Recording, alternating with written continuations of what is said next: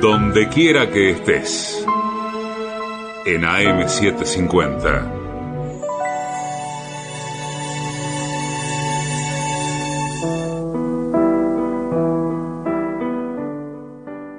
Siempre comparto con ustedes que tengo las obras completas, los cuentos completos en realidad, de Clarice Lispector, eh, que es considerada una de las más importantes escritoras brasileñas del siglo XX. Una, una mujer que viajó mucho, vivió en varios países de Europa y en Estados Unidos. Era una escritora que definía su estilo como un no estilo. Su legado está formado por relatos, novelas, libros infantiles, poemas, fotografía y pintura. La verdad es que publicó Cerca del Corazón Salvaje, una novela en 1944 que sorprendió a la intelectualidad brasileña porque eh, recibió además el premio de la Fundación Grasa Arana y la verdad es que es un trabajo extraordinario. Es un personaje muy especial, una luchadora, y escribió un cuento breve que se llama El primer beso. Aquellos dos, más que hablar, murmuraban. Hacía poco había empezado su noviazgo y estaban aturdidos. Era el amor, el amor con lo que lo acompaña siempre, celos. Está bien, te creo. Soy tu primera novia, me da gusto, pero dime la verdad y nada más que la verdad. Antes que a mí, ¿habías besado a otra mujer? Él fue sencillo. Sí, besé a otra mujer. ¿Quién era? preguntó ella con dolor. Él trató de contárselo burdamente, no sabía cómo decirlo. El autobús de la excursión remontaba lentamente la sierra. Él, uno de los chicos del alborotado grupo de muchachos, dejaba que la brisa fresca le diera en la cara. Era tan rico quedarse quieto a veces, casi sin pensar, solo sintiendo. Concentrarse en su sentir era difícil entre el escándalo de sus compañeros, y hasta la sed había llegado jugar con el grupo, hablar muy fuerte, más fuerte que el ruido del motor, reír, gritar, pensar, sentir, qué barbaridad, cómo secaba la garganta, y ni rastro de agua. La solución sería juntar saliva, y eso sí, eso hizo.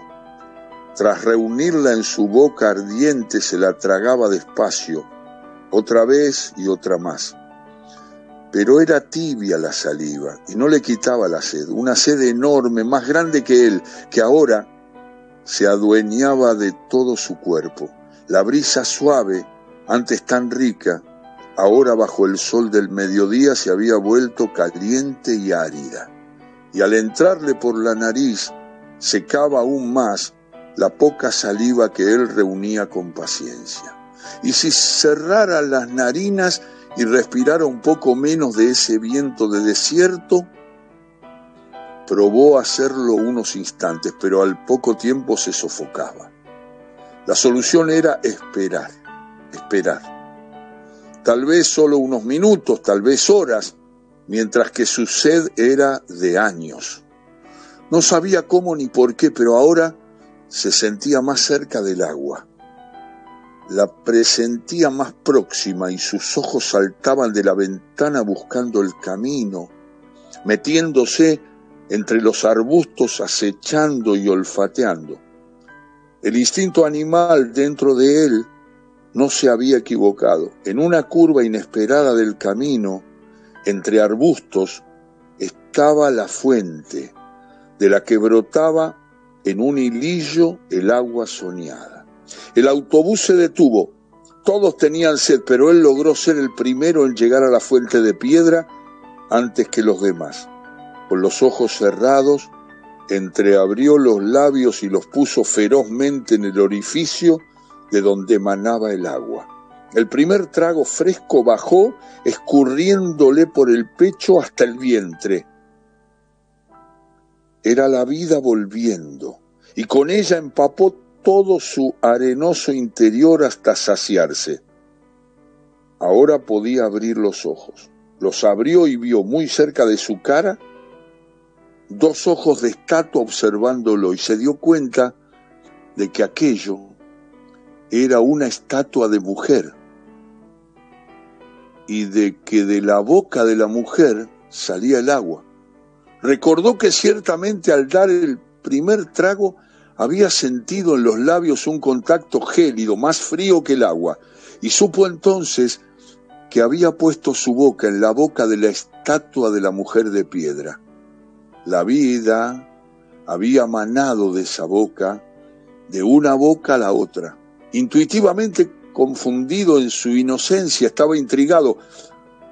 Pero si no es de la mujer, ¿de quién sale el líquido vivificante, el líquido que hace germinar la vida? Miró la estatua desnuda, la había besado. Sintió un temblor que no podía verse por fuera y que le nació muy adentro. Se adueñó de todo su cuerpo y reventó en su rostro en brasa viva dio un paso hacia atrás o hacia adelante, ya no sabía ni lo que hacía. Turbado, atónito, se dio cuenta de que una parte de su cuerpo, antes siempre relajada, tenía entonces una tensión agresiva, y eso era algo que no le había pasado nunca. Estaba de pie, dulcemente agresivo, solo entre los demás, con el corazón latiéndole hondo, espaciado, sintiendo que el mundo se transformaba.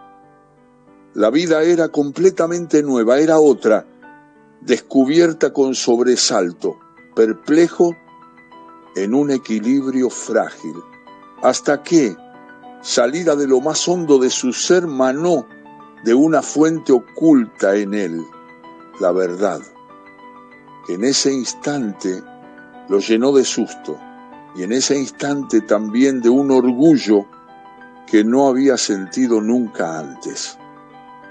Se había, se había convertido en un hombre. Breve y bello cuento de Clarice Lispector, la gran escritora brasileña. ¿Cómo se llama el cuento que leí recién? Se llama El primer beso